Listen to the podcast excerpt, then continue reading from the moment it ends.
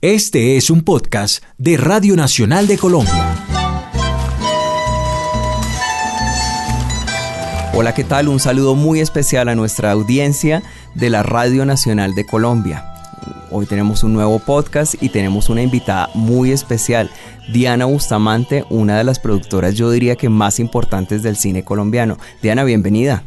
Muchísimas gracias Jaime, muchísimas gracias eh, a la Radio Nacional por abrir este espacio. Bueno, pues la idea es que te hemos invitado porque es difícil encontrar realmente productores ejecutivos creativos. Eh, generalmente lo que ha ocurrido con el cine es que uno los productores se solían asociar solamente como aquellas personas que manejaban el presupuesto, pero no que tenían una gran parte creativa que yo, yo diría que, que, por ejemplo, uno, hay pocos productores en general en el mundo, bueno, salvo que estemos hablando de Estados Unidos, Europa, uno tiene un Elías Querejeta en España y me complace mucho ver que en Colombia por fin estamos teniendo productores de cine creativos y especialmente que sea una mujer. ¿De dónde y quién es Diana Bustamante para que la audiencia de, de la Radio Nacional de Colombia te conozca un poco más? Bueno, ¿de dónde? De aquí nomás en inmediaciones de este barrio de la Universidad Nacional. Yo estudié cine en la Universidad Nacional. El cine siempre fue como una pasión y yo creo que eso es una, una gran diferencia. Digamos que eh, mi aproximación al cine viene desde lo, pues desde lo emocional, desde lo estético, desde lo formal.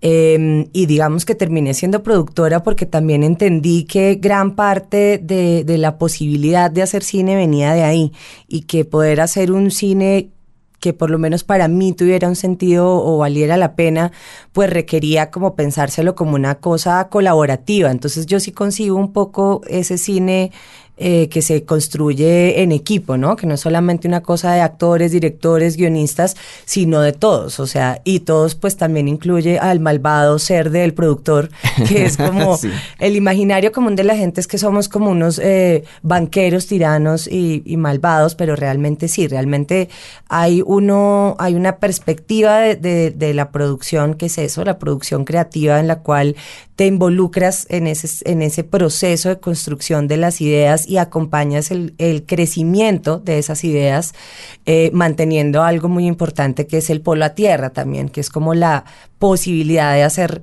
eh, reales esas películas. Y de ahí, digamos, como que viene mi...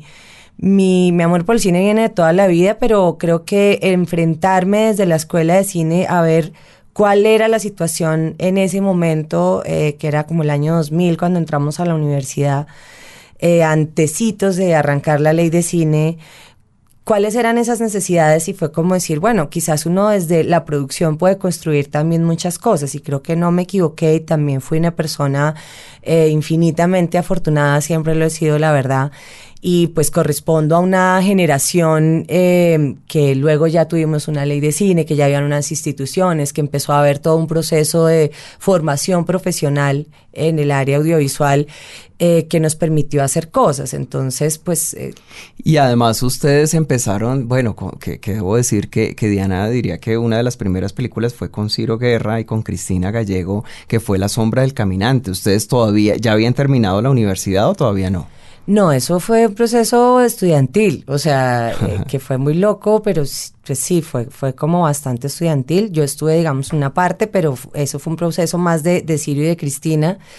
Y luego ya como que nos dijimos tenemos que ser serios, hicimos una empresa que fue Ciudad Lunar, eh, que arrancamos los tres en ese momento y ahí sí ya hicimos una primera película, eh, digamos, como profesionales, pero sin saber nada de lo que estábamos haciendo básicamente, que era un poco irresponsable, pero a la vez excitante, y fue Los viajes del viento, que fue una película que todo el mundo nos dijo, eh, pues desde colegas hasta profesores y demás, como es imposible.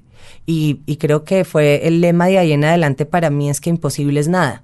Entonces fue todo un reto, pero pues fue un reto que terminó en una cierta mirada en Cannes, fue un reto que devolvió las miradas de, del mundo entero a Colombia como un lugar donde pasaban cosas en términos cinematográficos y fue una película que abrió muchos caminos para muchas otras personas en términos de posibilidades de coproducción, de fondos de financiación, de muchas cosas que en las que fue pionera y que le abrió el camino pues a muchas otras cosas. Sí, a mí, a mí realmente la trayectoria de Diana me impresiona porque, porque además pues de todas maneras, sigue siendo difícil hacer cine en este país, a pesar de que tenemos un fondo para el desarrollo cinematográfico.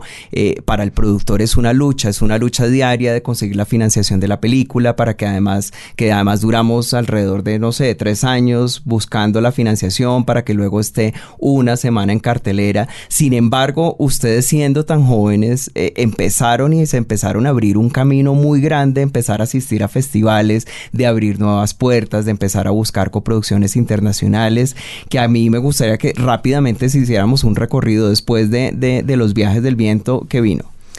Después de los viajes del viento vino el vuelco del cangrejo, después del vuelco vino em, la playa de C y la Sirga, que fueron las dos del 2012, que fue también un año increíble porque eran dos películas colombianas, dos películas nuestras en Cannes, que era como la cosa más frenética que me ha pasado o que me había pasado hasta ahora, que fue eh, La Tierra de la Sombra. Pero bueno, después de La Sirga y La Playa, que fue el 2012, hicimos Los Hongos.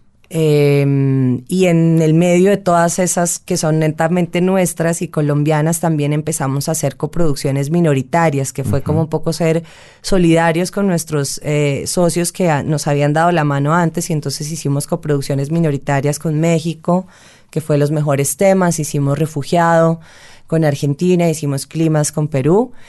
Y este año, eh, pues de nuevo fue un año excepcional donde eh, arrancamos en, en, febrero estrenando Violencia en Berlín y luego La Tierra y la Sombra en Cannes. Eh, Claro, que son dos películas extraordinarias. A mí realmente lo que, lo que me impresiona en esto es que hay una línea editorial entre los productos tuya como productora, ¿cómo, cómo tú escoges justamente estas películas, cuál es el proceso, sobre todo para las nuevas generaciones que están también estudiando, que hay tanta gente estudiando cine, me gustaría que les hablaras tú cómo haces para escoger esos proyectos.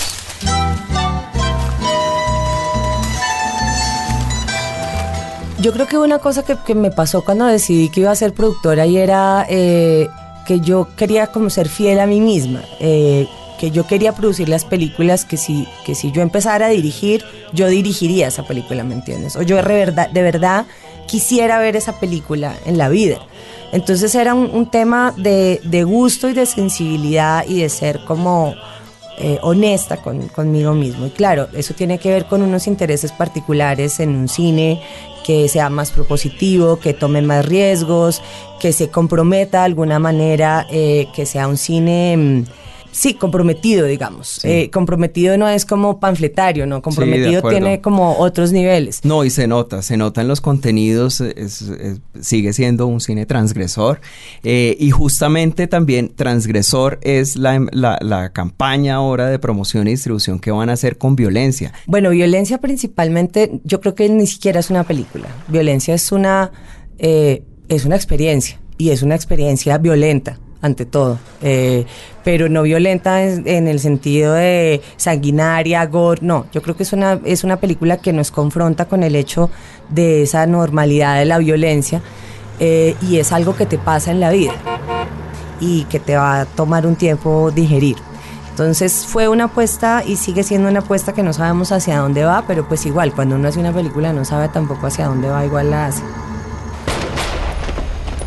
Bueno, pues Diana, pues fabuloso, qué bueno tenerte aquí en la Radio Nacional de Colombia, una transgresora, insisto, eh, gente que realmente está rompiendo que las fronteras, los límites, una gran productora, muchas gracias por estar aquí. Bueno, no, muchas gracias a ustedes y muchas gracias por ser la, la casa y la voz de, del cine colombiano, que es tan importante también hablar de lo que estamos haciendo como en otros medios. Gracias. Bueno, mi querido público de la Radio Nacional de Colombia, eh, muchas gracias por estar atentos a este podcast de Transgresor. Nos vemos en una próxima oportunidad.